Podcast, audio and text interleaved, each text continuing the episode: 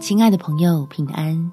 欢迎收听祷告时光，陪你一起祷告，一起亲近神。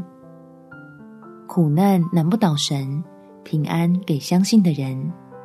在约翰福音第十四章第二十七节，我留下平安给你们，我将我的平安赐给你们。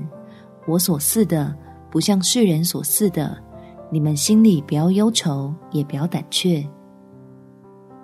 因为掌握了度过难关的好方法，所以真有困难也不用惧怕，就是靠着与我们同在的父神，将本是受苦的过程变成领受恩典的历程。我们一起来祷告。天父，面对又开始波动的大环境，有一种无能为力的感觉，悄悄地在进驻到我心底。求你赐下力量。来坚固我的信心，相信自己已经搭上耶稣基督这艘救生艇，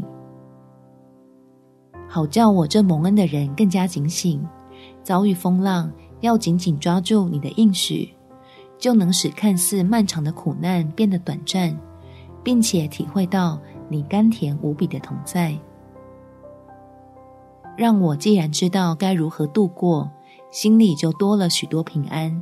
少了大半惧怕，及早为将来的日子做准备，准备见证你恩典的丰盛。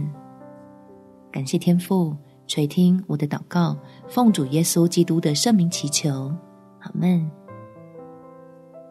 祝福你，在神的爱里胜过惧怕，有美好的一天。每天早上三分钟，陪你用祷告来到天父面前，用喜乐替换忧愁。耶稣爱你，我也爱你。